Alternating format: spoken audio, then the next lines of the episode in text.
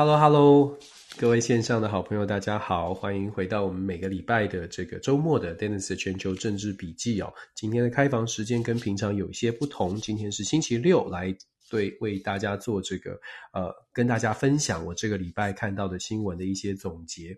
呃，时间不一样的原因，如同我们刚刚在 Clubhouse 房间有跟大家分享，是因为星期天的时间，我要带学生到呃纽约去参加模拟联合国的会议哦。这是我在呃德州我们的大学里面建立的一个呃一个。Program 这个有一些朋友可能比较熟悉，如果熟悉大学生呃这些社团啊这些 conference，大家就知道美国有一个模拟联合国的这个活动，其实蛮大的。台湾的学生学生也有参与，过去我都有跟台湾的学生一起参与、呃，在纽约来做一些。汇合，然后台湾的像台大啦、政大啦，甚至文像是还有文藻啦一些学校，在疫情之前，其实大家都会飞到飞来纽约来来参加这个会议。很可惜，因为疫情的关系，所以呃这两年就没有办法参加。希望明年还可以参加。跟大家呢在新闻之前呢，在分享新闻之前谈一下这个事情，因为我觉得挺挺有意义的。因为每一次的模拟模拟联合国的大会，我们跟我把美国的学生跟台湾来的学生，我会事先做接洽。接洽之后呢，我们做什么事？我们把他们全部带到呃我们在纽约的代表处哦，来跟这个我们在纽约代表处的这个联合国工作小组来做座谈。对我自己来说，当然它是一个很有意义的事情，因为我觉得把呃让他们知道，让美国的学生，尤其让美国的学生跟台湾的学生做交流，然后再把他们一起带到代表处。我们也很棒的，我们在纽约有非常漂亮的代表处，到这个代表处呢，去听听看台湾在。呃，所谓的联合国相关的事务到底是怎么处处理的？虽然不是联合国的会员国，其实我们的外交工作人员非常努力的，透过各种的方式哦，呃，让台湾不在联合国的这个呃呃，不因为没有联合国的会员国身份，所以掉掉了任何的这个资讯。我。老实说，我自己呢，也是因为这样的一个接触的关系，所以更有进一步的，呃，对于台湾在联合国工作的一些认识。当然很辛苦，真的很辛苦。没有会员身份，你就必须要非常间接的，呃，取得一些资讯哦。我知道很多很多这个呃来自中国大陆的朋友，他可能没有办法理解啊，诶，为什么为什么会这样？因为他觉得理所当然。但是我必须说，在台湾，就是外交部的人员是非常的努力。让这个世界可以还是可以看得到、听得到台湾的一些呃要求跟呼吁。那我还记得印象很深，呃，这个也是一个小插曲啦。印象很深的是，在我第一次，当时还不在德州，当时还在另外一个学校。我对联合国模模联的活动是一直都很有兴趣哦，因为我一直在推广国际教育。那不管是对呃台湾学生还是对美国学生都是一样的。我一直觉得这个世界需要 connect 啊，需要让美国学生。摆脱他们美国中心的思维，那当然对台湾的事情，台湾的朋友，我是希望大家可以也是走出来看一下这世界。好啦，基本上呢，我我要讲的是，我第一次啊，在二零一四年吧，一五年的时候呢，第一次在做这件事情的时候，嗯，遇到了非常 nice 的一个台湾联合国工作小组的这个呃。应该是组长吧，外交部的。为什么我说非常 nice 呢？因为他讲的好清楚，好清楚，好强哦！我当时的第一个感受，作为一个菜鸟的助理教授，第一个感受是，哇，这个外交部的这个呃。呃，联联合国中工作小组的这个组长好厉害哦，讲的巨细靡遗，而且又很亲切。那那不更不用说他整个呃气质仪态都真的让我的美国学生印象非常深刻。好了，大家一定会说，那这个人是谁哦？我这个人一定不不认，一定不记得我这个当时的这个菜鸟的助理教授。呃，这个人是现在应该是呃外交部的发言人欧江安小姐。我当我必须说。好强！我必须说，我我所谓的好强，是我真心觉得这这个外交官将来一定一定是呃会，我不敢说他发光发热，但是一定会有这个他的才干一定会被发现，因为他真的在解说上面，包括他的进应对进退，即便是对学生哦，即便是对我们的美国的大学生，他的讲解他的态度会让人家觉得，嗯，哇，这个。这个这真是真是真是真是有有有我我在我我这样形容，真的很厉害啦。我这样说吧，因为我不敢随便乱说什么水准不水准，这样好像有我我我凭什么评价呢？可是我当时真的有一个震撼感，就是嗯，这个这个外交官很厉害，很厉害，这个训练非常扎实。那一直以来，我对于台湾的外交人员都抱持着这种态度，因为他们很辛苦，然后他们做的也很棒，所以。我常常会看到一些朋友对于外交事务不太了解，我必须说，不管你是什么立场，希望大家理解。以台湾的处境来说，外交人员在外很辛苦，大家多一点支持，我觉得这个很重要。好，这个今天开场讲多了，不管怎么样，这个礼拜呢还是一样，每个星期其实外交事情、国际政治上面发生的变化蛮多的。那这个星期跟大家同整什么事呢？首先，当然还是呃。第六周了，进入第六周了。乌克兰的战呃战争，乌克兰的冲突，跟大家先呃分享一下这个星期一些新的进展，然后包括了和平谈判，或者是说呃双方的论述，跟大家来做一些分享。然后我们来谈一下联合国，呃这个礼拜联合国当然有一个新的表决案。呃，不同的解读。那我跟大家分享我的看法。联合国这个把俄罗斯在人权理事会的呃这个角色席次给停权了。那当然，俄罗斯就说：“哎，我们我们是自己主动退出哦。”那当然这是一个后续的政治动作啦，不丢面子的后续动作。但是我们来谈一下，我们从这个表决案看到什么样的事情。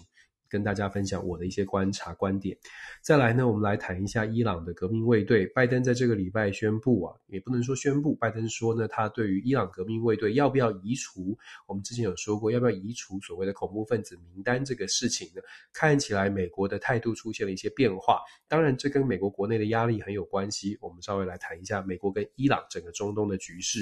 再来呢，我们来谈一下，呃呃，澳洲。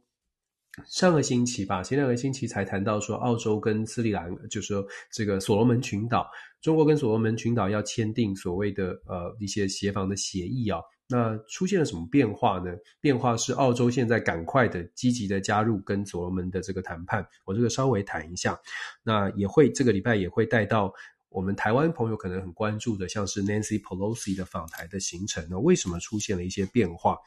解读很多，那我们也不做阴谋论的揣测，但是跟大家分享说有什么样的来回哦，这个国际上面的言辞、外交言辞的攻防，各朋友们可以自己去判断，自己去做一些呃。呃，思思思辨吧，自己想一想，就是把这些讯息凑在一起之后，它到底会是一个什么样的呈现？自己大家可以思考一下。然后我也会简单带到一下上海疫情对于整个中国未来所谓的接班梯队是是会发生什么样的冲击？其实我觉得这蛮值得关注的。呃，上海的疫情，尤其是上海，你可以看他的人事安排，上海的这个李强未来的走向挺重要的，因为二十大快开快快来到了，今年下半年。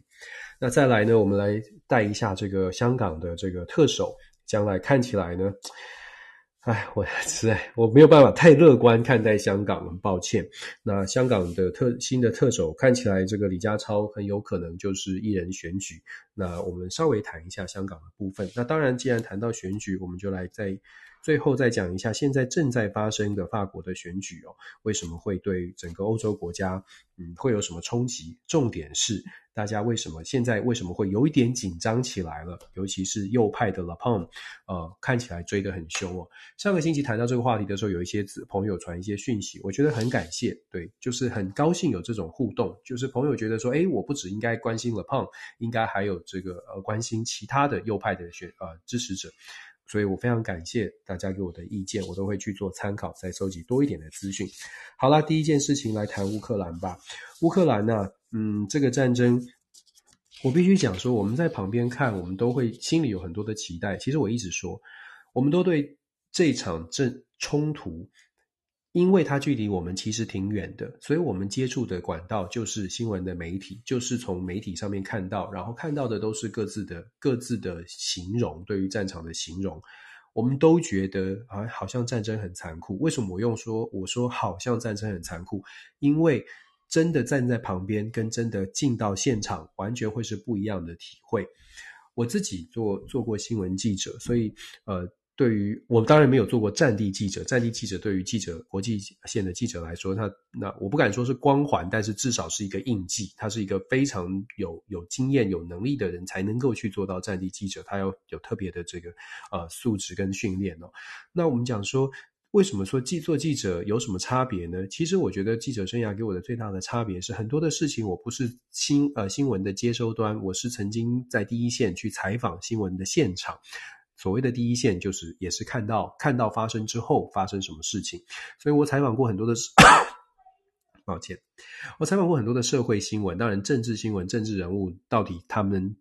镜头关掉之后是什么样子，蓝绿的政治人物到底镜头关了之后晚上的生活是什么样子，其实我看过蛮多，所以这这也是为什么其实大家听我一直在强调啊、呃，要中间观点、中间的立场，那是因为。我们看到的事情，恐怕跟实际上他们私下的交往真的有很大的差距。那看到这些很大差距的时候，我常常会问自己，尤其是现在作为老师、作为学者之后，常常会问自己说：我们应该要怎么样来呈现，让大家知道？政治它是一个表演的艺术，那我们自己作为一般的公民，怎么样让在在这个表演之表演的艺术之后，看到后面的脉络，看到整个大的趋势，而不是看到舞台上的表演，然后跟着这个表演而呃情绪起伏哦，我觉得这个挺重要的。好啦，我们说乌克兰吧，为什么我说乌克兰？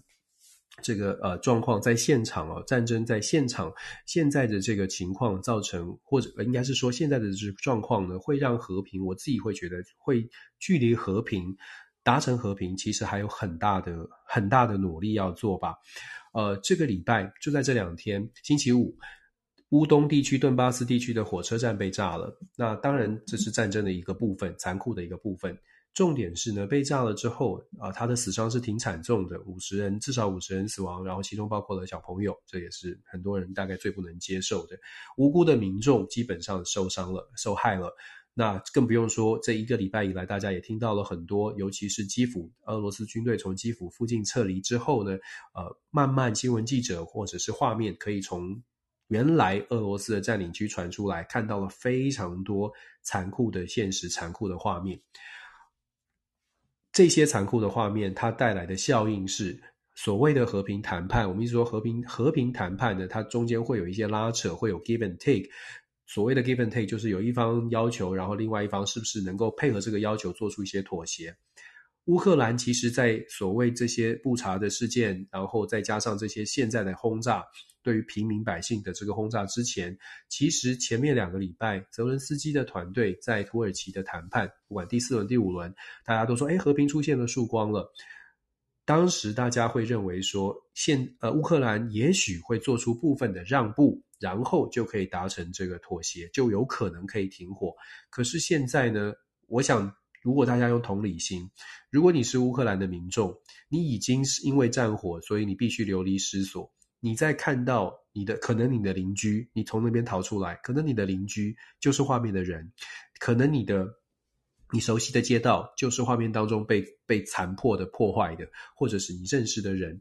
你的心情这个时间至少在很短期之内，你要乌克兰说，哎，全部我们来妥协啦，算了，我们来妥协，情感上面来说呢，很困难。很困难，这也是为什么我会说距离和平恐怕距离呃更遥远一些。现在这些画面，再加上对于平民的轰炸，看起来。俄罗斯也没打算真的要短期之内取得和平。基本上，俄罗斯的现现在呢，我会觉得俄罗斯大概吃了秤砣铁了心，就是要把乌东地区整个拿下来。这我跟我前两个礼拜呃说的还是一样。他的从基辅部分的离开，主要是为了要再重新集结军队，甚至是召集更多的呃力量来全力抢攻所谓的乌东地区。那这个对于乌克兰的人民来说，不会是一个好的迹象。虽然一开始大家会说：“哎呀，撤离基辅啦，是不是呃俄罗斯的这个部队呃弱了，或者是知道知难而退了？”那由各种的情资显示，尤其是现在越来越多的消息显示，俄罗斯可能采取的下一步的军事行动会是更残酷的。如同我所说，他们也会清楚的知道。和平谈判至少现在情绪上来了，基本上短期之内没有和平谈判的可能哦，也不会有让步的可能。所以，我们说乌克兰呢，现在遇到的问题，在乌东地区应该会遇到更严苛、严苛的这个战火的呃攻击，这是很糟糕，但是这是我们看到的这个现实可能会发生的事情。顿巴斯地区的这个火车站被攻击了，那我们整个把地图打开来看，你就会发现，俄罗斯现在强攻的乌克兰地区、乌东地区，如同我们之前所分析的，乌东地区，它在顿巴斯地区如果拿下，如果再加上所谓的马里乌波尔这个东南部的重要的海港、重要的港口，黑进入亚速海、黑海的港口，然后再加上原本有的克里米亚，这个会不会让俄罗斯觉得这个就是他们的战略目标？如果让他全部拿下了，是不是就会进入到停火？我们不敢说，但是至少现在看起来，俄罗斯的盘算是如此，也是我前两个礼拜就在说的。也许俄罗斯现在就是希望拿下乌东之后再来谈，先占领了乌东，然后呢，让你没有办法选择，逼迫你要接受这个乌乌克兰被切成所谓的乌东地区跟乌西，这个是。可能是目前俄罗斯的盘算哦。泽文斯基现在当然不断的呼吁，那我们必须说，像顿巴斯地区是呃好几个城市，大家也都从新闻当中看到，顿巴斯地区的城市市长都在做一个全面的撤离，并不是说要叫他坚守到底，而是全面的把平民要撤离。目前开了所谓的五个人道的走廊，可是。很无奈的，也是很糟糕的，就是俄罗斯看起来针对所谓的人道走廊，也没有真的提供一个平平稳的撤离的路线。所谓的人道走廊，也其实并没有真的是完全不受攻击，这是最令人非议的部分。是不是战争罪呢？我觉得某种程度来说，它就是一个不人道的行为。可是我也是，呃，我们也在之前说过了，我们说定义战争罪，对，我们可以定义战争罪，我们可以说普丁多坏多恶劣。但是很现实的问题是，你怎么抓他呢？你怎么把普丁抓到战争的这个呃所谓的大省的会场？如何把他抓到？没有人大，没有人可以，没有人敢乐观的期待。所以大家在听到所谓的战争罪犯的时候啊，我必须说象征性的意义。真的是大于实际的意义，这个有点逆风，但是还是得说，因为你就是抓不到普丁，除非真的可以西方国家的军事力量进到莫斯科把普丁自己抓起来。我之前有分享过。如果不是西方国家的力量进到莫斯科抓普丁，事实上，任何莫斯科的，就算是内部的窝里反，就算是内部的政变，我们要思考的是一亿四千万人口的俄罗斯民族内部的政变，他政变，如果他是俄罗斯人，他抓了普丁，他会不会把普丁就是交给交给？所谓的国际法庭来做制裁，恐怕不会。大国抓了自己的人，他会说我们自己来处理哦，这是国家情感、民族情感的问题。所以只要是俄罗斯人继续执政，就算是俄罗斯，就算是普京的反对党，恐怕也很难。那更不用说。呃，所谓的普丁的反最大的反对党，最有势力的反反对党纳瓦尼，他现在还在监狱里面。也就是说呢，就算真的发生了政变，就是如同期待的经济制裁之后造成民生凋敝，然后民生不满，然后俄罗斯现在的政治人物里面呢，有人窝里反，有人真的把普丁抓了，一样的。要让普丁进入到国际法庭的制裁难度非常高，那更何况，其实俄罗斯根本就没有参加过呃参加国际法庭的这个罗马规约，没有签。对，不不只是俄罗斯啊，其实美国也不在其中哦。乌克兰跟俄罗斯的冲突在战火当中，我们看到了无情的这些攻击。那整个政策上，就所谓的和谈啦，政策的发展上，呃，整个行为的发展上，我觉得。这个战争还会再延续一阵子，那和平的谈判短期之内恐怕很难有大的这个进展。那当然，乌克兰的冲突它不会只是，就如同我们说的，不会只是战场上的，战场外的冲突，战场外的竞争其实、呃、更多更多。泽伦斯基在这个星期啊接受印度的媒体的访问的时候呢，讲到什么？他讲到说还是一样的，他说如果将来要呃呃这个乌克兰需要的是什么？乌克兰需要的是。其他的国家给予安全保障，等于是背书。乌克兰如果真的签下了任何的和平协议或者是停火协议，乌克兰希望主要的国家都能够背书，背书保证。等于是安全保障国，安全保障国扮扮演的角色就是不再像是以前的这个任何的条约只是说说而已。安全保障国呢，要做到像是北约组织的 Article Five 一样，如果乌克兰未来在和平协议签的时候又被攻击了，其他的国家都必须用军事的力量来协防乌克兰。所以，泽伦斯基在这个礼拜接受访问的时候，他讲了好几个国家。值得关注的是，他特别讲到，他希望土耳其可以成为安全保障国，他希望印度可以成为安全保障国。关键的重点在于，他也说希望中国也成为安全保障国。其实我们一直在说，呃，尤其在台湾在看这个整个的发展。我之前也说了，当然也是逆风，但是我也也在讲说，其实乌克兰，如果我们看乌克兰跟俄罗斯这两个国家跟中国的关系都是交好的，在冲突之前，中国现在扮演的角色为什么一直卡在中间，或者是一直站在中间？因为对中在从中国大他自己的外交政策来分析，站在中间是最有利的，站在中间他可能会饱受西方国家的批判，但是但是。很现实的来看，乌克兰跟俄罗斯，如果中国站在中间，它未来可以扮演的角色会更加的持重。如果说真的有一有所谓形成西方国家跟其他国家对对抗的两个阵营的话，那现在中国站在中间，甚至稍微的跟西呃跟西方唱一点反调，对他争取非西方国家的支持，可能还更有利一些。这里我们要强调，有我有的时候我们必须一直强调，强调呢，讲这些事情啊，朋友们会说，为什么 Dennis 老师好像就一直要一直讲，一直都不不愿意站在呃这个西方国家可以很强大的角色来来来让大家听起来很高兴。我其实就真的觉得，大家要听高兴的新闻。很多高很多的新闻基本上都是乐乐新闻，就是都觉得诶，是这个世界很美好，这个世界民主，只要有民主，只要民主价值高举，大家都会团结。可是乌俄冲突真的真的让大家可以稍微的思考一下，是不是这样的演变哦？我们不是在唱反调，也不是在也不是在讲说啊唱衰呃所谓的民主价值，相反的，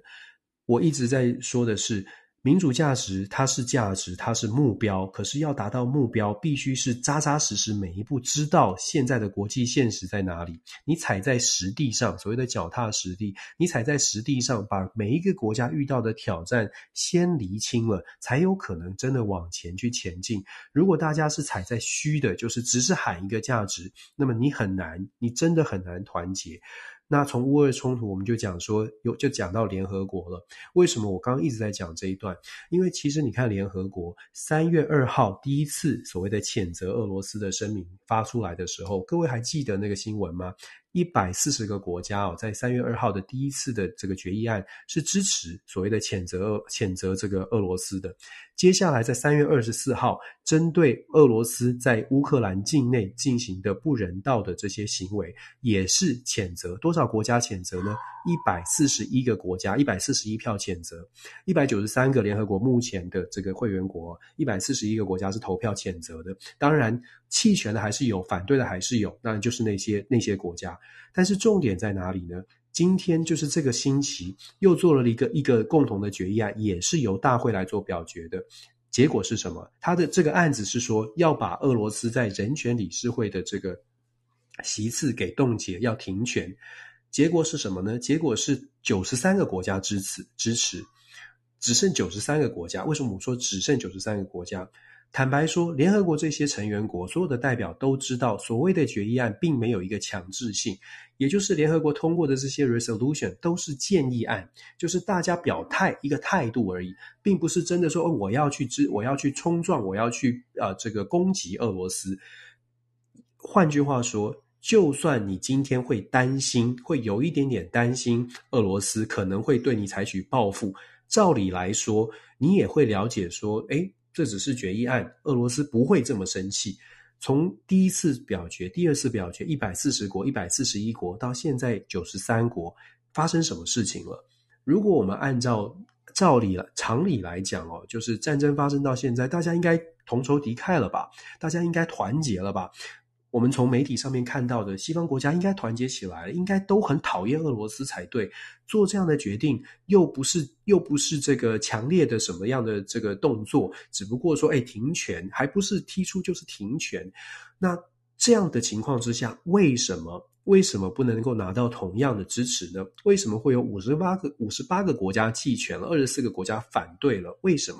这就是我们要思考的。发生什么事？难道现在俄罗斯变好了吗？没有，大家的感觉变好了吗？没有。由美国所提出来这个案子呢，它当然它的决定就是大家做这个决定有很多的考量。第一，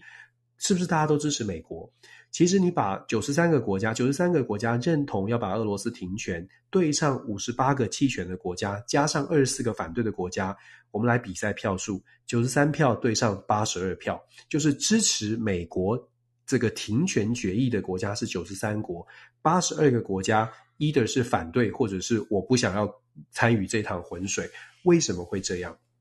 这是我们要去思考的。我们看到的新闻媒体可能会告诉大家说，会大家给大家一个 impression，就是诶，主流的媒主流的意见是反对俄罗斯的，还是很很很很反俄罗斯。可是就像我刚刚说的，三月二号、二十四号、四月七号，你做你把这些这么短时间一个月之内，为什么？做呃，这个决定，各国的决定出现了变化，真的可以去思考一下。恐恐怕不是我们想象的这样，好像国家都团结起来。那美国它的影响力，美国带头呃提议的这个案案子，是不是某种程度上来说，也造成了就是也也让大家觉得，我现在到底要不要跟着美国走？这是第一。第二呢，当然。媒体上面也告诉大家了，也是这也是事实。联合国有谴责，就说俄罗斯你在这这个过程当中，你发了这些恐吓信给这些开发开发中国家，说你不要参加，你不要参加，你不要去参加参加这个投票。那我们就一样的要思辨了。思辨的是什么呢？思辨的是。那俄罗斯告诉你不要参加，俄罗斯给你威胁了，威胁，所以你害怕了。那为什么你会害怕呢？如果你觉得前面一次是一百四十票，后面第二次一百四十一票，为什么你会觉得我现在跟呃不应该或者是不敢投下反对票呢？我们必须说，还是一样的，非常现实的是，现在的乌俄冲突打到现在，西方国家一直在强调经济制裁它会有效果，会有效果，它会有效果，会对俄罗斯造成压力，但是它需要时间。所以，当你是开发中国家，尤其是像非洲国家、中东国家，它在过去很长一段时间都对于西方国家的态度是认为，你们讲了好多，做了好少，口惠而实不至。那经历经历了一个月之后。经济制裁还没有把俄罗斯打垮，然后俄罗斯又威胁我。如果你是非洲国家的领袖，站在你自己国家的立场，你觉得现在是不是要重新思考，到底应该怎么做？是不是还要继续的所谓相信，只要我们站在一起，一切都会变好？更不要说我们谈到的所谓的粮食危机跟能源危机，这个是这个问题，其实对于很多的开发中国家是无解的，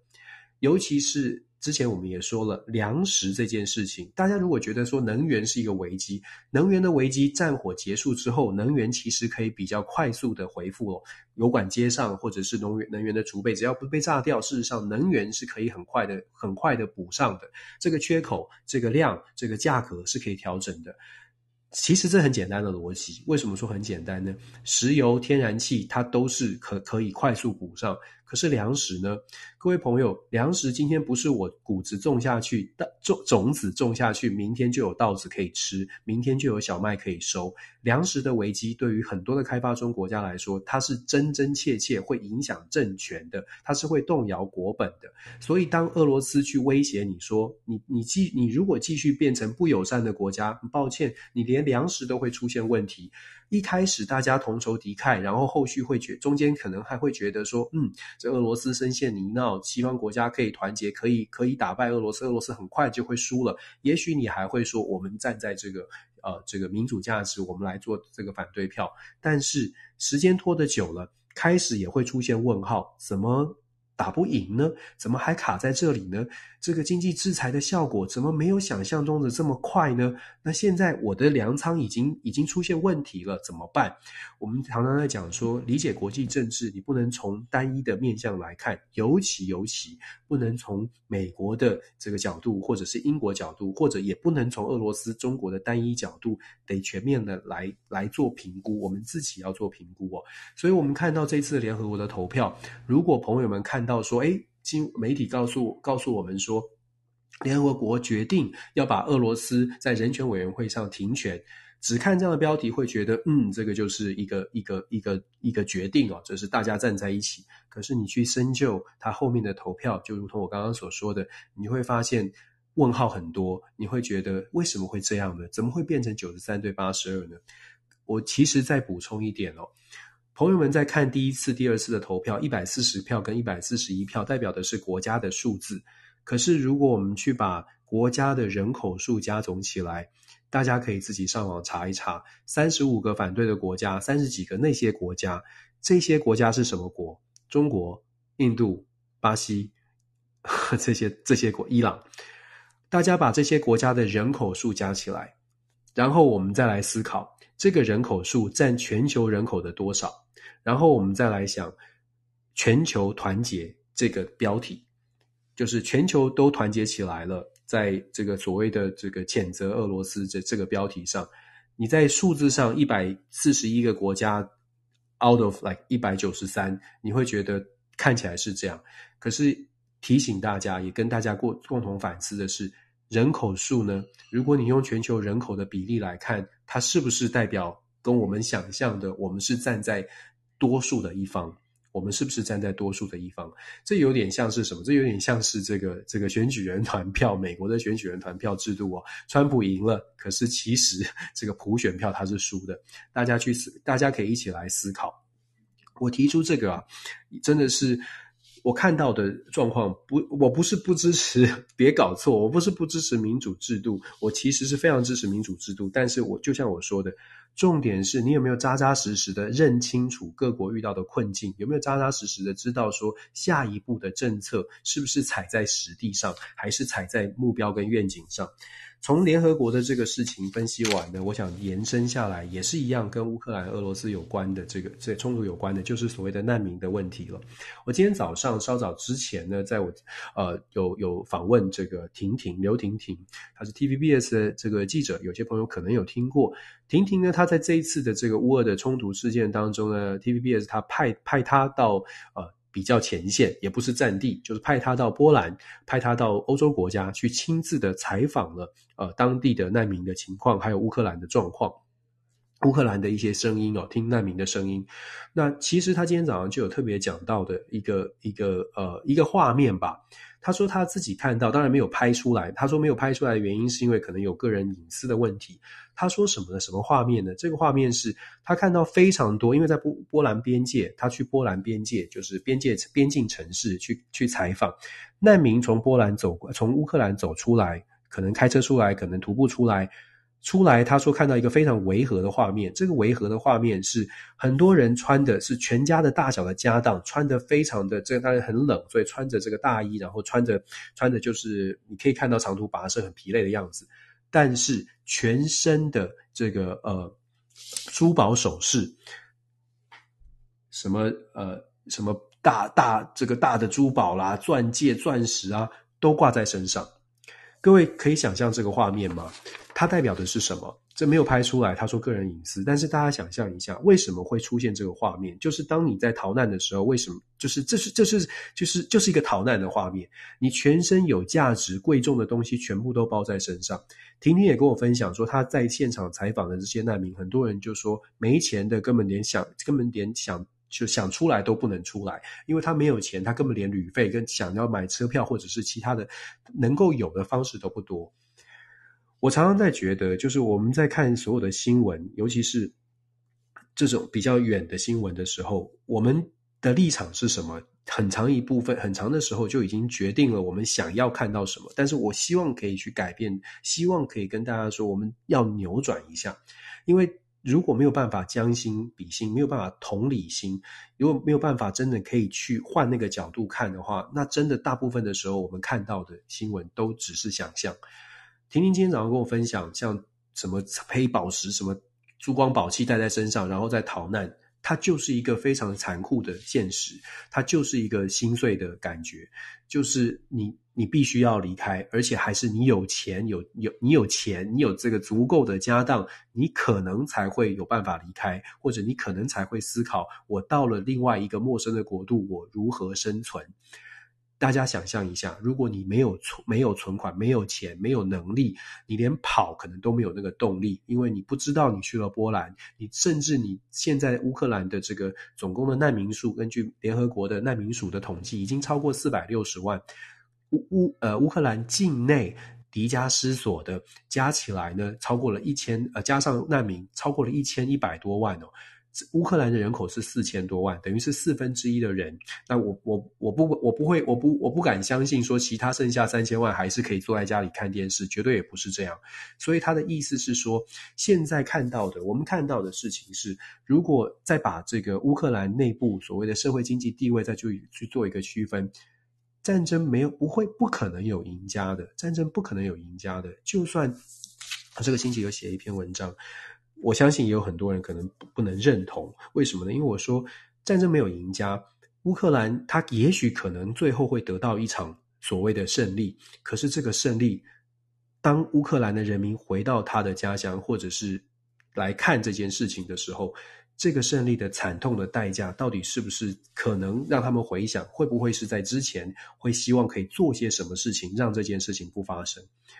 这个部分我不是在强调说谁是对谁是错，而是希望大家一起来思考。如果说你是乌克兰的人民，现在走到这样，走到现在第六周，你再去回想，是不是有一些部分，有一些步骤，早一点去做一些思考，愿意有比较长远的，真的政治人物、学者、专家，如果大家拿出比较客观的态度来看我们的五年后、十年后，我们一起来思考。能能够有这个能力条件去说真话的人，必须要把这些话讲得非常的清楚，该做什么准备，该要做什么样的回应，我们理智的来面对哦。所以我觉得今天早上听婷婷在讲说难民的时候，我我我是非常有感的。他也特别讲说，因为出来的都是老弱妇孺，因为乌克兰的规定嘛，六十五岁以下的男子必须要留在乌克兰守护国家，所以出来的呢都是太太，都是带着小孩的太太。少数的有特别条件的男子可以出来，但大部分是女女生。那婷婷说，跟她一样的，大概二三十岁的年轻的女生，带着所有的家当，带着所有的孩子，要远离家园，然后来到来到一个陌生的国度。这个陌生的国度，不论提出多大的条件，多好的条件，其实跟家都是不一样的。而且呢，这个呃所。我必须说，欧盟国家已经是全力在帮忙了，能够拿出来的也都拿出来了。问题是，它就是不是家哦。那各国当然有不同的态度啦。波兰真的是非常帮忙，整个波兰现在容纳的接接收接收到的乌克兰的难民已经超过呃两百万人。那当然，这个两百万人，我们不知道有多少人会留在波呃波兰长长期居住，但是。对于波兰的这个社会，对于经济，对于教育，对于整个未来，都会有很大的冲击。这个恐怕不是短期就可以解决的。那这也是我们一直在讲的现实的一个部分。美国有没有做出什么事情呢？我也在，我也是必须持平的说，美国有啊。美国做出什么事？美国说，拜登总统之前有宣布给十万的十万的这个签证，给十万的这个难民签证哦，让乌克兰的人可以来申请。我这个。听起来很批判，但是我觉得这是一个事实，要跟大家说。当波兰，呃，或者是欧盟的国家给予这么多难民直接的帮助，他们安排床位、安排居住的地方、安排这个身身份，直接给予。譬如说像波兰，婷婷跟我分享的，像波兰直接给予三年，就是直接来到这边就给予你的身份，你三年给予三年，你可以合法的工作、居留、生活这样的一个呃身呃身身份的这个呃认证哦，那你可以去。在波兰有设置一些地方让你去申请。那婷婷说她在现场看到的情情况是说，即便是有这样的条件，他申请也是大排长龙，大概要排三天可以申请到。大家可能会觉得啊，排三天，呃，对于难民来说这已经很不错。美国提供的十万，我必须。很现实的说，美国提供十万的签证，但是美国根本不让他们进来。美国并没有提供说，我们现在落地了，没有身份，没有没有文件，我就可以直接飞来美国，然后在美国申请。美国没有提出这样的条件，美国给的是一个数字，但是没有实际的做法。大家也可以上网去查，在欧洲的美国的使馆有没有提供完整的如何申请难民的身份。很抱歉，也没有。相对来说，加拿大，加拿大是，如果你可以到加拿大，你就落地，你先进来，进来我们再来走所谓的难民的程序哦。我在这里就是呃跟大家讲的这些呢，其实不是说要批评什么国家，而是讲一个现实。现实是面对难民问题，面对所谓的战争，它后续的很多的政策，很多的问题都是很现实的，都不能够只是空口说白话。空口说白话听起来很不错，后续都会面临很大的挑战，而且它会有影响的。大家可以想象，如果乌克兰民众今天你是难民，你听到美国总统拜登这样说，然后你真的去试着要申请，然后发现根本没没门没有打开啊，这个门没有开，大家懂我的意思吗？当你觉得很不错，觉得很振奋，然后去去尝试了，发现其实那是一个空的事情。你请问你在，尤其在这种当下，你会比较支持，或者是你会你的感受是什么？我我只能说，大家可以呃将心比心的去想一下，想一下所谓的支持到底是给了什么样的支持。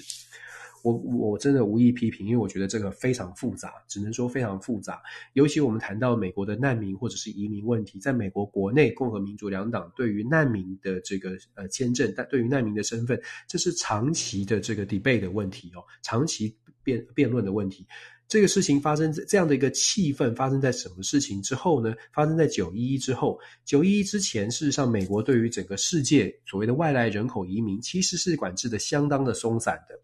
如果大家早期来美国，曾经来美国留学的，可能就会知道，早期呢，美国你只要来美国留学，你就可以拿到所谓的 Social Security Number。但是在九一一之后，很多的条件就限缩了。事实上，现在在美国来美国拿 F1 学生 Visa 的人呢，是没有办法拿到 SSN，除非你有工作，除非你有拿到 RA 或 TA，这些都是在这个呃整个氛围改变之后发生的事情，所以。我们说，呃，美国对于乌克兰提出所谓的十万难民的签证计划，我们只能期待拜登政府赶快的加速。如果真的想帮助乌克兰人，这些落这些呃条件哦，真的是要赶快的加速。那朋友们，我们一起来来来，啊、来思考吧。我有的时候看到这些新闻。坦白说，我觉得我当我看到美国说提出十万签证的时候，我觉得是一个很好的事情。但是我当下的第一个感觉就是，那接下来呢？其实美国在这一次的事情当中做了很多的事情，都是喊口号已经喊出去了，但是后续的行动要怎么做，并没有一个完整的配套。我怎么说？从来不只是十万难民的事情，十万难民签证的问题，美国之前也说给一百五十亿万啊、立方米的这个天然气。可是这也是一个先喊出来一百五十万亿这个立万立呃这个亿的这个亿万立方米的天然气要供应，要从美国这边作为替代能源给欧洲。可是其实你看你在后续的评论当中就会发现，那后续的配套呢，到底怎么运呢？怎么做呢？我们之前也跟大家说了，德国没有这样的液态液化天然气的接收港啊，没有这样的设备啊。如果要定，现在要定液化天然气的运输船，那个两个大球，你看照片当中好几个大球那种液化天然气的船，其实排程排到二零二五、二零二六之后才能够订到船了。所以你要加码给这些呃所谓的替代能源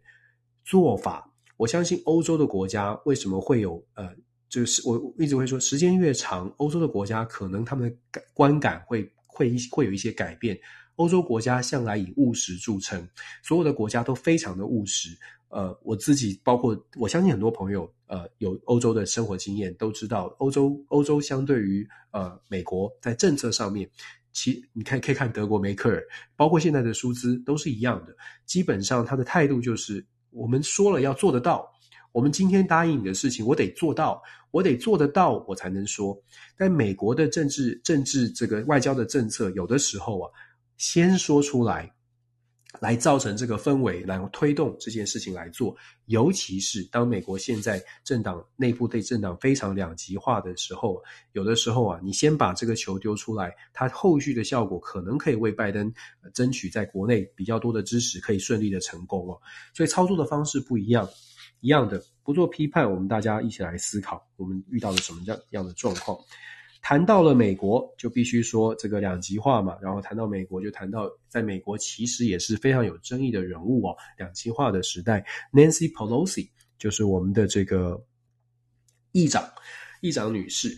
Nancy Pelosi 她是在美国一个非常传奇性的人物。首先，她女性，而且非常的有能力啊。我今天一直在讲女性的政治，我一开始讲欧江安，呃，这个现在应该是发言人吧，也讲得很优秀。其实女性的政治人物在全球现在毫无疑问的，包括现在蔡英文总统也是女性。女性政治人物其实一直以来，呃，就是在尤其这最近这几年，在国际政治上面舞台上面扮演非常重要的角色。那不止在国际政治，其实在国内政治，美国国内政治里面，非常多的女性也非常优秀。我们在台湾知道的 Nancy Pelosi 可能还没有这么这么的这个大的名气哦。可是我们知道希拉蕊 Clinton Clinton 啊很有名气。然后在台湾最近这最最近这一两年，呃，贸易的代表戴琪，可能大家也听得比较多，因为跟台湾的 FTA 有关，可以很很清楚的看到女性她的角色有重吃重。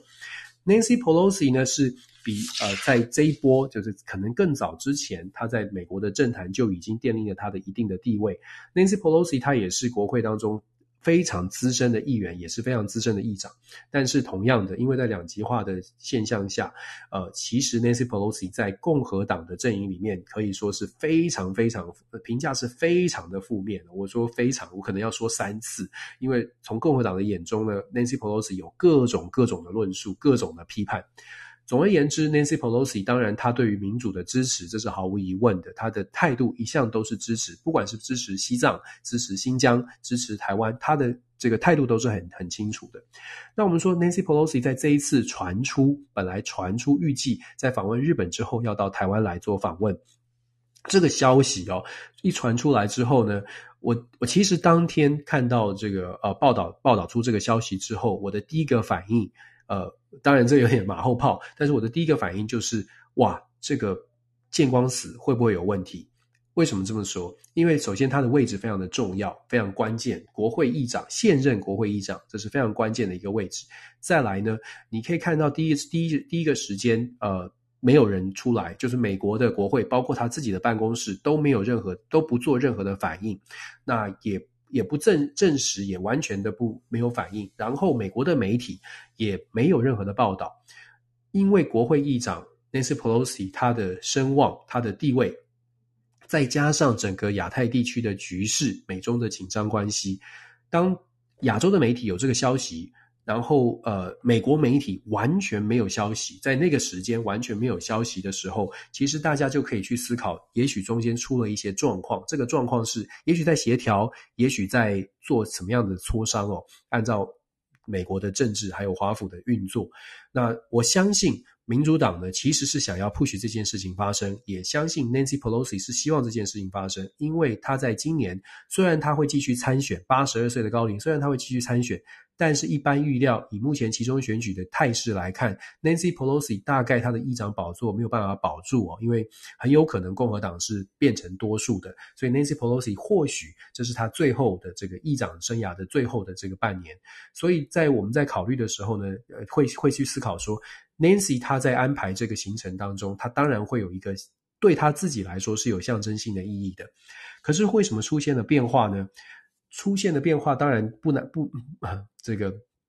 不可免俗的，就是我们看到的表面的状况，或者是公开的声明，是在星期五的时候公开的表表达了，是说呃，就是一一天大概一两天几四十八小时之内了，就宣布了说，哎，Nancy Pelosi 在无症状确诊，他在呃这个消息当中显示呢，是他是无症状确诊，这个就引发了非常多的揣测，就如同我所说的。这个揣测，大家可以各，大家可以自己去思考。那因为时间点太过巧合，什么样的巧合呢？时间点发生在中国北京当局也发发表了非常严正的这个严正的这个抗议哦。其实抗议并不是罕见的事，每一件事情基本上台湾只要台美关系任何好好事，任何台美关系有交流的事情呢。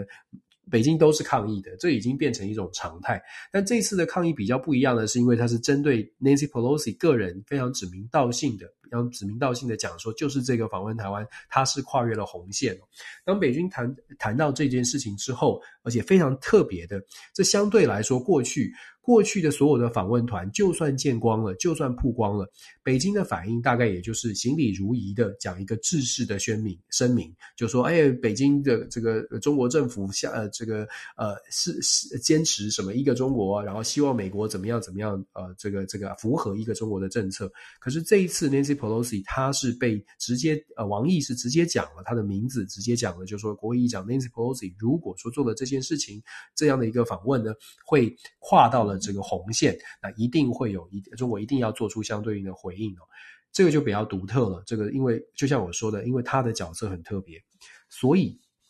所以这个这些巧事件的连结，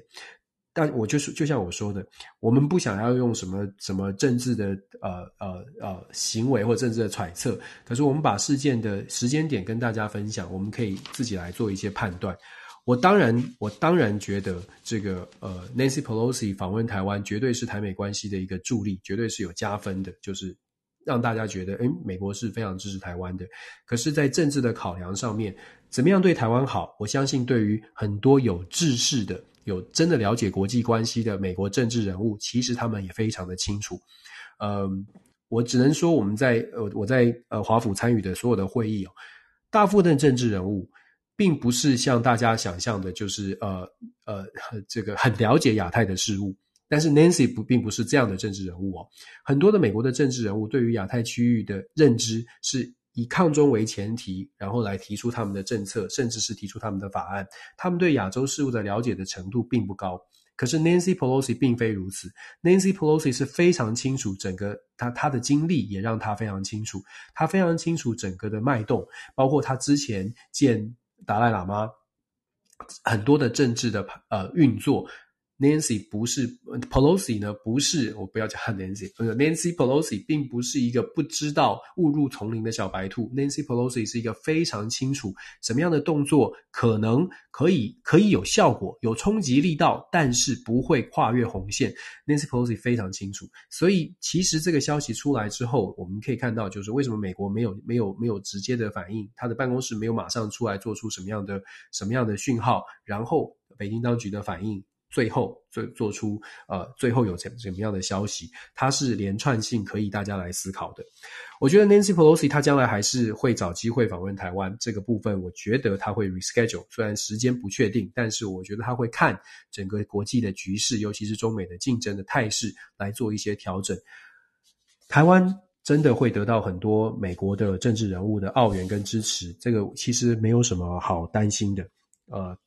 重点是我们怎么来，嗯，怎么来面对这些支持？为什么我说怎么来面对这些支持？很多的支持是我们可以得到正向的帮助，我们可以得到我们所想要的。可是有的时候有一些支持是是呃是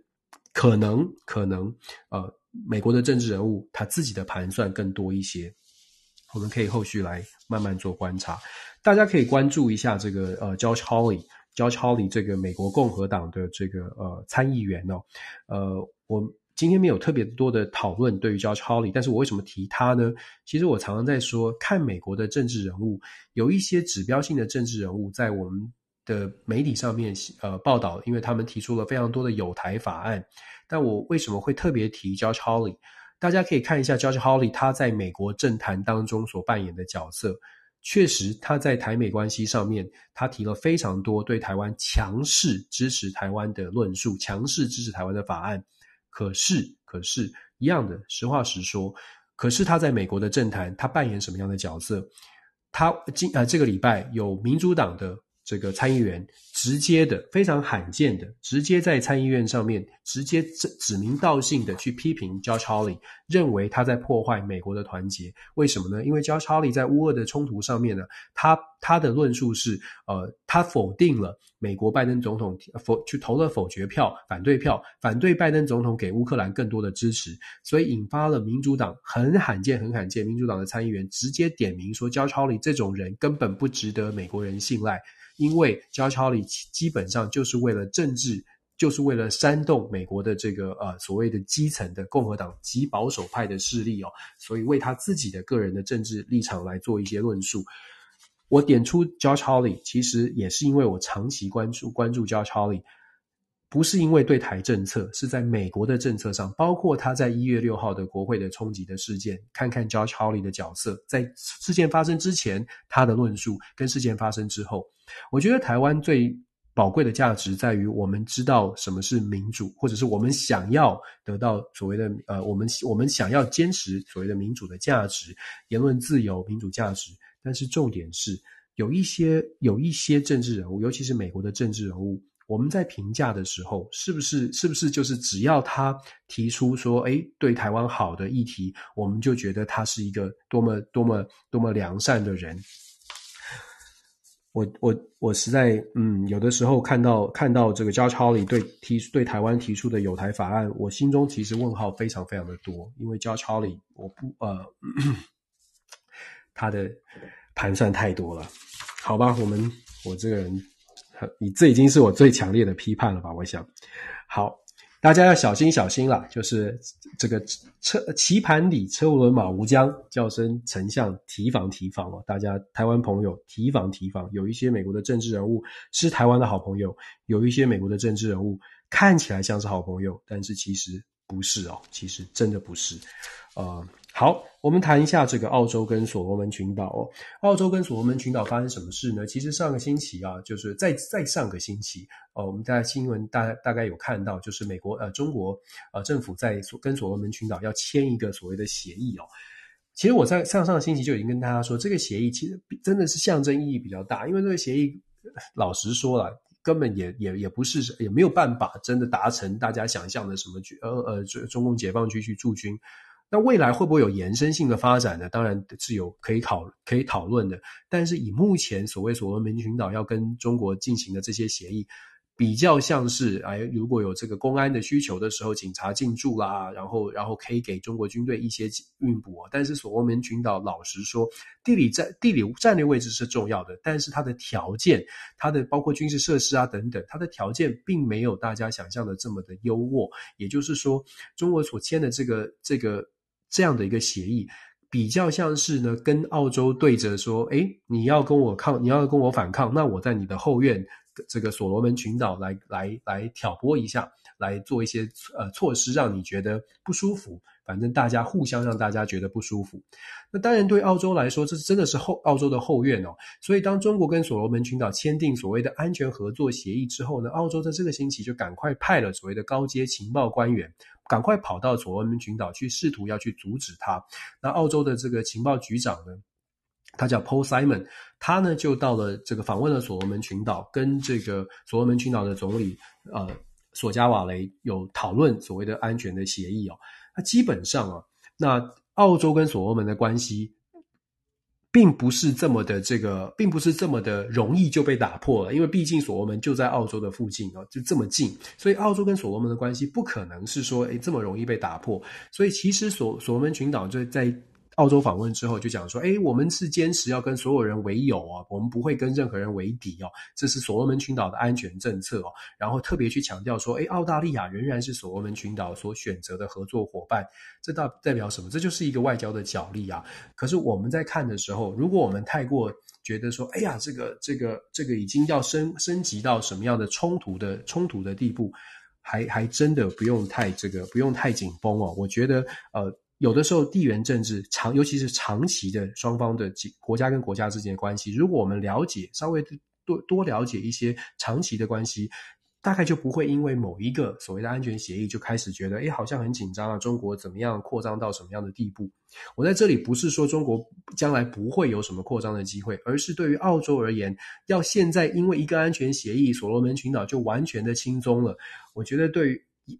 为这个这个中国政府如果有这种想法，北京政府如果这种想法，那他们可能也太天真，并不，他们大概也知道不会是一次协议，说派十个这个公安警察的这种协议就可以就可以把把所罗门群岛就是拉在真的是拿来钳制澳大利亚，其实不会的，所以我们还是要强调看待国际新闻呢，稍微的稍微的呃放慢一些，让子弹飞一下，也许事情就会有一些转变哦。再来很快的谈一下这个澳洲的这个，哎，对，我刚刚忘记谈了，赶快赶快补充一下这个 拜，感受赶快补充一下，呃，刚刚讲完澳洲讲各国的关系，我们特别赶快补充，就是拜登政府呢在这个星期呢有谈有特别谈到伊朗的问题，伊朗核协议其实我在每周的。谈话当中都会特别去讲，因为现在的国际局势啊，乌俄的冲突来连带的造成美国对于全球的影响力都被大家重新检视。伊朗的核协议长期已经很短很长一段时间了，拜登上台之后就一直想要赶快的把二零一五的核协议谈下来，因为川普在二零一八就。就就撤出了嘛。大家都知道，伊朗变成一个火药库，一个未爆弹。那伊朗也确实造成了很多的紧张，整个中东开始集结起来，包括土耳其、以色列啊，以色列跟阿拉伯国家居然可以走得这么紧密，就是因为有一个共同的敌人叫做伊朗。伊朗的威胁对他们来说是很大的。那这些国家，尤其是以色列跟阿拉伯国家呢，他们的集结造成了某种程度美国的压力。美国在以色列跟阿拉伯国家，上个星期如果大家记得的话，美国在以阿以色列跟阿拉伯国家这个结合的更紧密之前，美国其实挺强势的。美国要美国的布林肯在访问以色列、访问这些国家的时候，还特别讲说，如果大家记得我上个礼拜说的，美国布林肯还特别讲说，美国的目标是要伊朗没有核子武器。啊以色列、阿拉伯国家要求的是，伊朗不但是没有核子武器，还要没有办法研发核子武器，基础设施都要销毁，这才是真正的安全之道。所以你可以看到，其实双方有落差。然后呢，伊朗核协议如果回到二零一五年的核协议，它的基本的精神就是美国所说的：我们不管你现在有什么，我没有要你销毁，我只要你不能够有核子武器。所以你不要再提高你的浓缩铀的提炼的浓度了，这样就可以了。可是以以阿是不要的，以色列跟阿拉伯国家觉得这样是不够的。所以美国呢，在讨论之后，开会之后，也出现了巧妙的变化。伊呃，美国跟伊朗的核协议。之前伊朗提出来，在乌俄冲突之后，伊朗觉得自己拿翘，觉得自己的石油是美国所需要的。大家听我分析，我曾经讲过，伊朗觉得自己有了一些筹码，所以伊朗在在要求美国提提出了非常 specific 的要求，是要把伊朗的革命卫队、伊朗的国军分成革命卫队跟一般的国军哦，要把伊朗的革命卫队从美国列为这个列的这个恐怖组织名单当中移除。美国把伊朗革命卫队放在这个恐怖组织的名单上，基本上伊朗革命卫队就没有办法跟其他的任何的外面做接触，所谓的经贸接触、采买军备都不行哦。那伊朗要求革命卫队必须要从这个恐怖组织名单当中移除，因为这因为其实革命卫队在所谓的也门战争啊，在对外的很多的像塔利班在很多的地方都有连结。所以伊朗提出这个要求，伊朗觉得我现在美国要我的石油了，我现在可以做这样比较强悍的要求。伊朗的外长在上个礼拜我们在分享的时候呢，还特别讲说，我们的条件已经开得很清楚了，美国要不要 take it，美国要不要拿而已哦。那拜登总统呢，事实上整个美国的舆论为什么这个议题谈得比较大？因为之前的几个礼拜。慢慢的风向，你可以看到国务院可能某种程度是整个风向啊，在带的是美国可能会接受这个哦，美国可能会接受，美国可能在考虑要把革命卫队移除。但是在布林肯访问了以色列、访问了阿拉伯国家之后，他们表达了非常强烈的强强烈的意立场之后呢，现在出现了一些转折。什么转折呢？拜登政府现在说，嗯，我们没有考虑哦，我们从其实没从来没有考虑过，我们不会考虑的。这个伊朗革命卫队它就是在恐怖名单上面，我们不打算把它移除。但是这个决定啊，就这两天传出这个消息，这个决定会不会影响整个以色列跟呃整个啊这个？伊朗跟美国的核子核协议呢，我觉得这个呃很值得观察，但是我觉得它绝对是一个，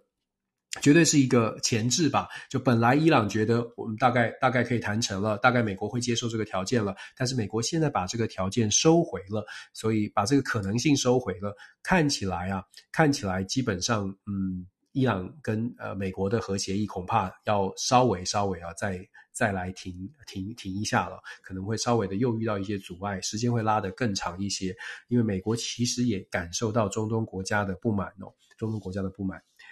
中东国家很有趣，我觉得大家也可以多多多关注，尤其在现在插插播一个一个中东国家这个礼拜的消息，就是土耳其决定把这个呃。我们大家，我不知道大家记不记得哦，川普时代有一个《华盛顿邮报》的记者，就是在在土耳其这个被呃被暗杀，在沙乌地阿拉伯驻土耳其的使馆里面被暗杀，这个事件引发了非常大的国际争议。拜登总统也是因为这个事件，认为沙乌地阿拉伯是一个违反人权的国家，所以基本上不想跟沙乌地阿拉伯的 MBS，就是王储，就是被。指控是这个幕后的藏镜人的王储进行任何的交流，这当然也就是拜登跟沙乌地阿拉伯王呃国家呃这个出现争议的一个重点之一啊，就是因为他们觉得这是这是一个凶手。好了，土耳其这个礼拜做什么事呢？土耳其这个礼拜他的司法体系宣布，这个法案呢、啊，这个案件呢、啊，我们不审了。这个案件我们决定要把它移回沙乌地阿拉伯，让沙乌地阿拉伯去做审理哦，就是让他们自己去做处理。为什么这件事情值得关注呢？因为这件事情它代表的是就没了。你要你要让你要把这个案件让让他回去烧掉阿伯做审判。沙乌地阿拉伯的法院系统，就算再怎么独立，就算再怎么想要审判，有没有可能说，哎，王储你就是坏蛋，我们把王储抓起来吧？在沙乌地阿拉伯王国，这是不可能发生的事情。那这代表什么？这代表其实，事实上，这就是一个示好的动作。在政治上面的解读，它是一个示好的动作。整个中东国家在全球的变局当中，现在看起来越来越相信自己的区域内要来好好的合作跟协调，慢慢会越来越不相信。所谓西方国家，当然就是以美国为首的西方国家。其实这个对美国来说当然是隐忧，这个对于任何这个呃呃相信世界还是美国一超多强体系的人来说，都会是一个隐忧哦。因为影响力下降，当然对美国不会是好事。美国要怎么样来翻转呢？其实我之前一直都说，美国不是没有能力，可是美国卡关在自己内部纠结，就是拉扯太强。呃，包括像加超里这种。对立性的比较积极、积极性比较极端的这些政治人物，对立的拉扯太强。一个国家的国力哦，呃，团结起来，团结力量大不是开玩笑的。就是说，一个国家的国力如果没有办法团结的话，事实上它确实它的力量就没有办法展现出来。我觉得美国在最近现在的这个情势当中，是很显然的出现了这个麻烦。美国不是一样的，美国不是没有实力，不管军事，不管经济，它有这个状况，它有。不好的地方，它有缺失，它有呃，可能甚至有一些地方被超越了。但是以整体国力来说，美国有没有实力？当然有实力啊，在这样的时间内可以研发出疫苗，在这样的时间，在在这个科技上面的进步跟领先，这都毫无疑问的。可是为什么展现出来在国际的影响力开始出现了一些变化，甚至被怀疑？其实真真的是跟国内的政治这个互相拉扯是有关系的。这我又必须要说的，他山之石是可以攻错的。我们看到，因为两极化造成国家国家不团结，然后国家本来很好的才干能力或者是力量没有办法集中。这个是我一直为什么一直说要团结要团结。不管蓝绿其实都可能不喜欢我啦，但是我觉得没关系。我觉得我我看的是我我对话的对象是各位是。我们一般人，我们都不是不是政治人，我们对话一般人，让大家一起来想吧。我们自己思考，思考我们想要什么未来。那团结是可以自己做的。好，我们谈到这个，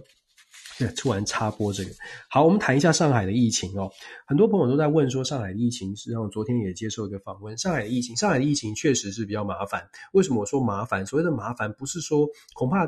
孔医师在下面，恐怕我我不我不我对疫情的严重程度，我我不能没有办法做什么大的判断了。但是我觉得麻烦是指从政治的角度，恐怕中对于中国的领导班子会是一个很大的挑战。其实中国政府，我们在在台湾看很多中国的事情，大家有的时候有一些立场，可是还是一样要回到比较现实的层面来分析。就是它中国中国它真很大，它它有它的经济的它的表现哦。那中国的政府呢，政治。其实他们最主要的目标，就是整个国家利益的目标是求稳。对于中国十四亿人口的国家来说，一个大国，他要他要的是求稳，尤其它不是一个选举制度出来的，也就是它的民意基础是在于它的政权能不能够稳定的提供人民想要的东西，不管是疫情，不管是经济，不管是呃，不管是什么国防国家的情感，政府必须要提供这些东西，才能够稳固政权。这其实不只在民主或者是任何其他的体制的国家，只是在比较没有民主，就是专制国家，没有选举的国家，它更是需要透过各种的手段，想办法让人民觉得，诶，我做得不错，我的政府效能不错。所以你会听到北京当局呢，重视的是效能，效能，效能。所以当我们说这个呃政府重视的是效能，可是，在疫情好像没有办法。把这个效能的部分展现出来的时候，当然它就会出现一些麻烦。那更麻烦的是什么？更麻烦的是上海市基本上是中国的门面了。虽然北京是首都，可是上海市其实一直都是中国的门面。而且以中国的政治爬升的方式来说，在中国的政治接班梯队里面，基本上你就是需要，你就是需要有一个呃上海这样的一个城市的这个执政的经历哦。所以很多人都在之前都在揣测嘛，因为习近平很显然的是要过渡到第三任期，就是今年的年底的二十大会进入到第三任期。那是那就算他进入到第三任期，他也不可能整个七人的这个长这个这个这个呃。最高的领导的这个七个人全部都不改不改变吧，总是要有一些汰换。谁可以入场？谁可以进入到最后的核心的领导决策圈子呢？大家都在关关注的就是，诶，上海市的这个党委书记李强，因为李强的背景加上跟习近平的关系，都是所谓的浙江帮，所谓的之江新军，大家会觉得，诶，李强就是应该应该是下一个入场，而且下一个可能也也许接任副总理的人选。可是上海的疫情啊，会造成比较大的。呃，比较大的争议啊，会在他的这个李强的这个仕途上面，我不敢说是污点，但是没有办法好好的处理好现在的民怨，看起来是累积的。在这样的情况之下，对于李强接进入到长，他我相信他还是按照习近平的这种作风，他自己用任用自己人，任用他相信的人，基本上你可能还我们可能还是会看到李强进入到进入到最后的这个领导班子，但是呃。呃，因为有这个呃现在的疫，因为现在疫情的爆发，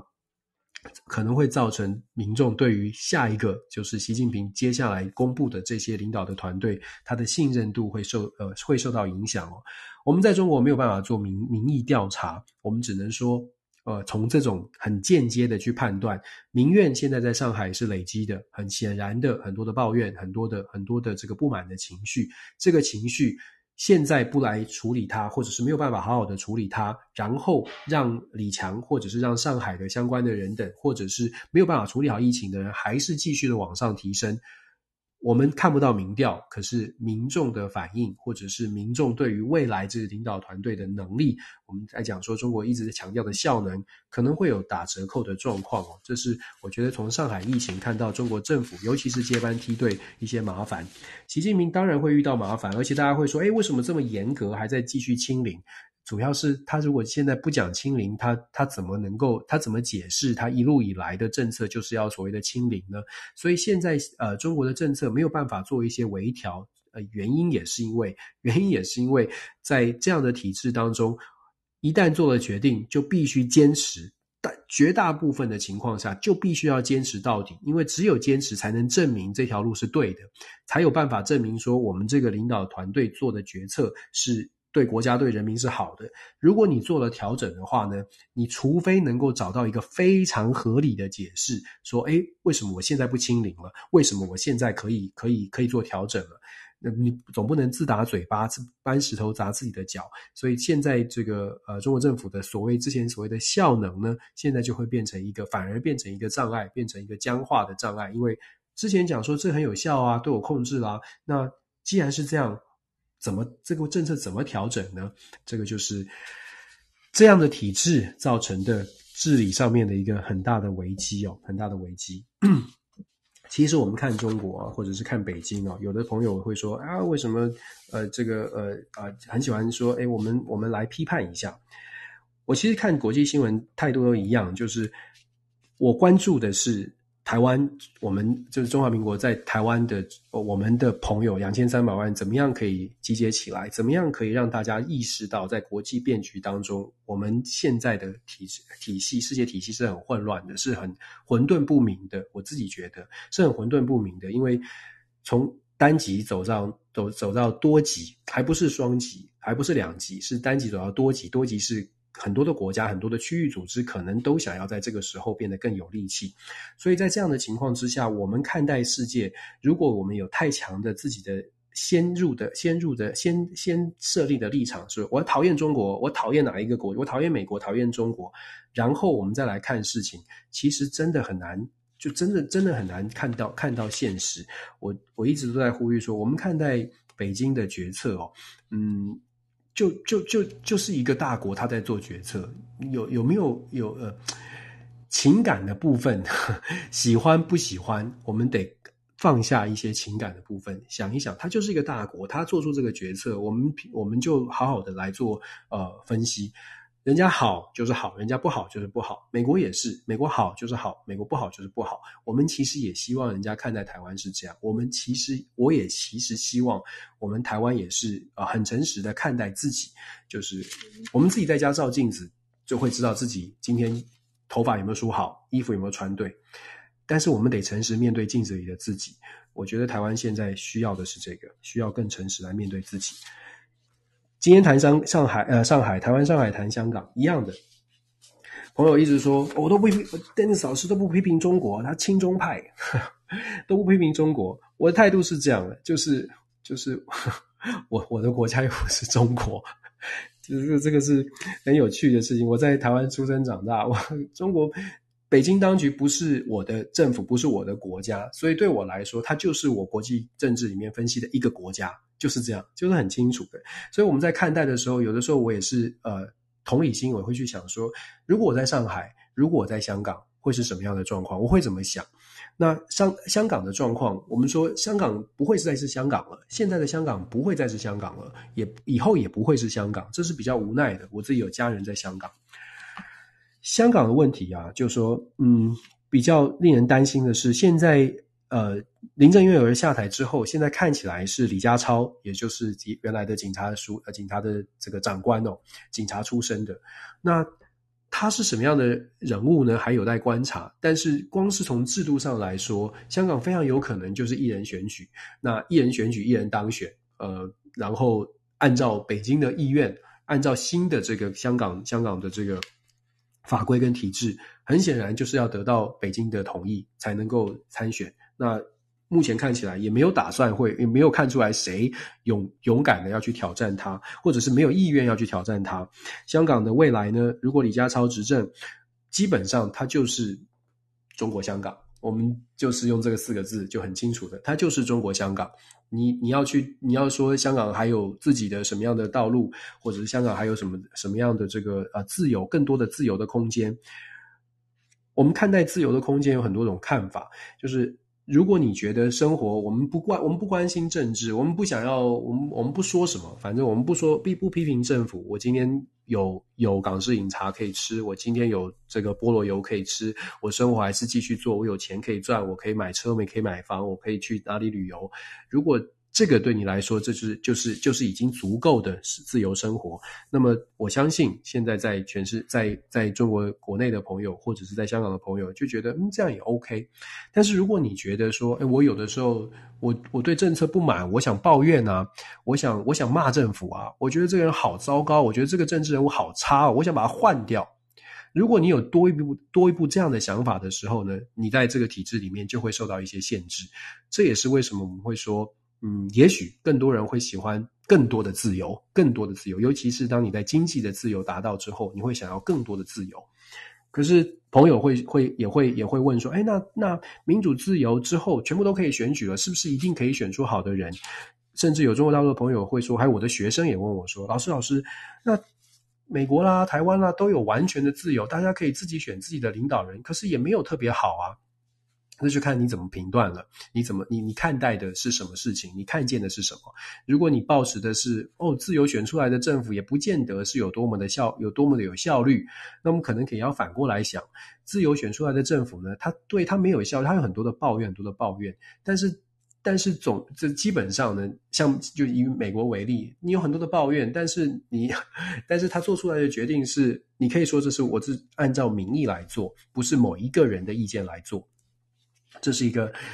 关于自由的一个争辩哦，就是民主制度的争辩，到底民主好还是不好？这个是大在问，也是大争辩、大辩论。每个人喜欢的制度可能不一样，大家期待的、期待的政府对政府的期待也不一样。但是，呃，我会觉得大家可以思考的是，你想要什么？你希不希望你的声音被听见？你希不希望当你可以有有不同声音的时，声音的时候，大家愿意听一听？这个其实不用。找找到高高到什么高大上到什么政府的层层次，我觉得连基本的我们自己在生活当中，我一直说，就像我说的，我会被批评，我会听到不同的声音，甚至有人骂我，我觉得都 OK，因为这是我的意见，我的意见，甚至我会说错，甚至我会不对，没有关系啊，我们不就在这样的体制里面，我们不就在这样的气氛里面，期待着透过不同的意见的交流，然后我们可以成长。放开你的心，放开你的你的意识形态，我们想一想，我们可以互相为对方做点什么事情。呃，这是这是这是我在做的事情吧？这是我在一直以来做的事情。我我我我呼吁的和平，大家会说我是这个这个这个软弱派。我觉得对我来说，和平它是一个动词啊。其实我讲我我也讲了蛮多次。对我来说，和平是一个动词。和平这个动词包括了很多的面向，包括对于我们身边的人多一点的包容，听一听他为什么会有这样的想法。对我而言，不管你是极为想要呃成立台湾国，或者是极度觉得两岸要统一的朋友，对我来说，大家的意见我都很想知道。我也很想知道为什么每个人的成长背景，你要了解每个人成长背景真的不一样。从乌俄的战争，我希望大家更加的去了解为什么人家说和平是最高的道德，为什么人家会说呃战争没有赢家。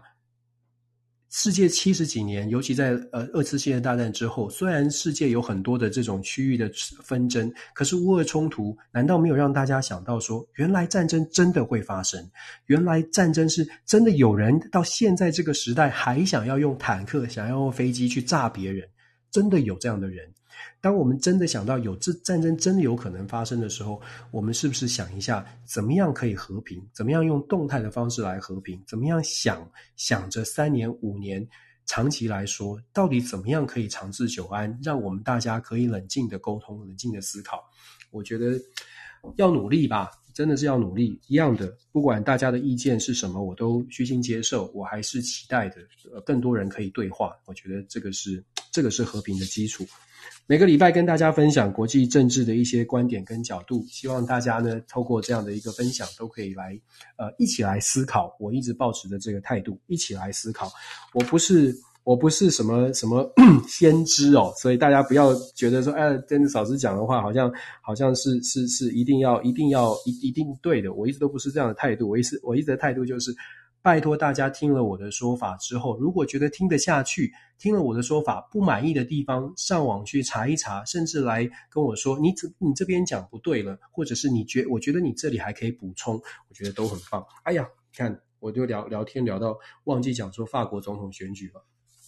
好啦，法国总统选举今天正在发生，今天正在发生。我很快说，法国总统选举今天正在发生，那大家也可以一起关注。西方国家非常担心勒庞选上。简单说，西方国家非常担心了，胖，也就是右翼的选举，右右翼的分子选上。可是呢，我们之前说了，这个呃马克宏大概是稳稳的。可是啊，现在出现了最后的关头，出现了一些反转。这个跟乌俄的冲突也有一些关系。为什么呢？因为乌俄冲突造成像是能源、油价，像是这个能源价格、粮食价格的高涨。老胖抓住了一个点，抓住了说，现在这个乌俄冲突呢。这个马克宏虽然在调情，本来我们说没有功劳也有苦劳，大家会觉得还不错。可是老胖说啊，你看，按照这样的方式呢，事实上法国的经济会受到影响。我们要帮，如果右派上上台之后呢，我们会去调停，而且我们右派上台之后，大家的钱可以回到口袋里面哦。我们一定会想办法把能源的价格压低。那我们一定会把想办法让大家的钱回到口袋里面，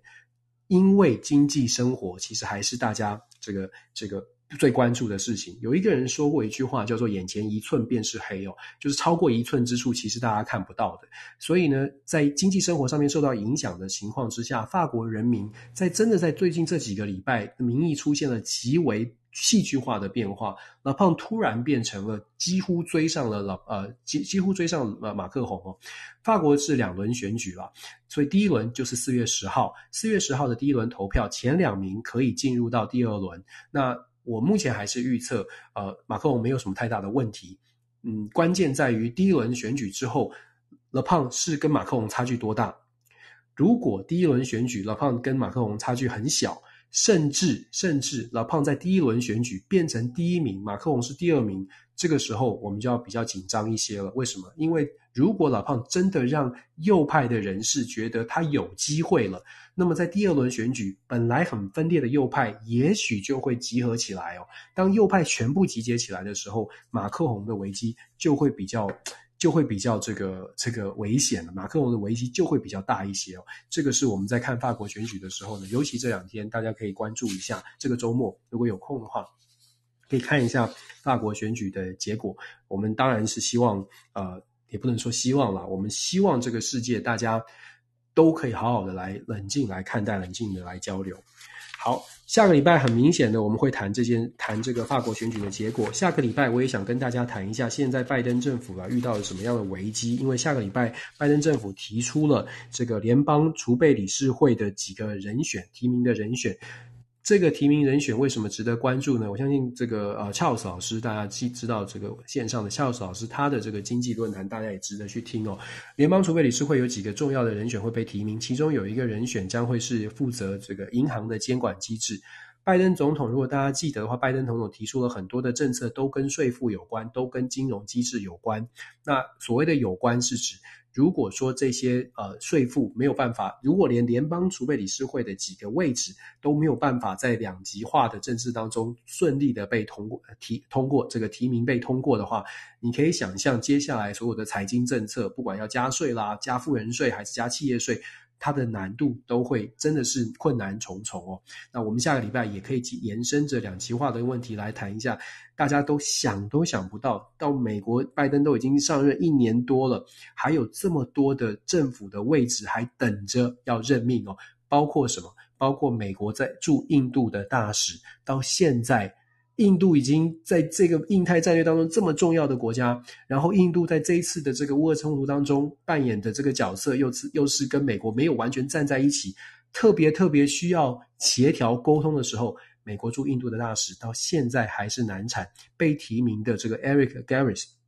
他是洛杉矶的市长哦，出现了很多的争议，甚至还有性骚扰的疑云。下个礼拜我们都可以来谈一下拜登政府遇到了什么样的麻烦。其实。麻烦一直都没有停过。好，谢谢大家，谢谢大家的关注。诶，下个礼拜也许我可以跟大家也分享一下我在纽约的这个呃联合国的这个现场哦，看到什么样的气氛，也可以跟大家跟再分享一下。感谢大家的 follow，感谢大家这个跟一起来陪伴星期六的晚上。下个星期会回到星期天晚上的时段，再次跟大家开房。谢谢大家，谢谢，晚安喽。我们下周啊，再会，拜拜。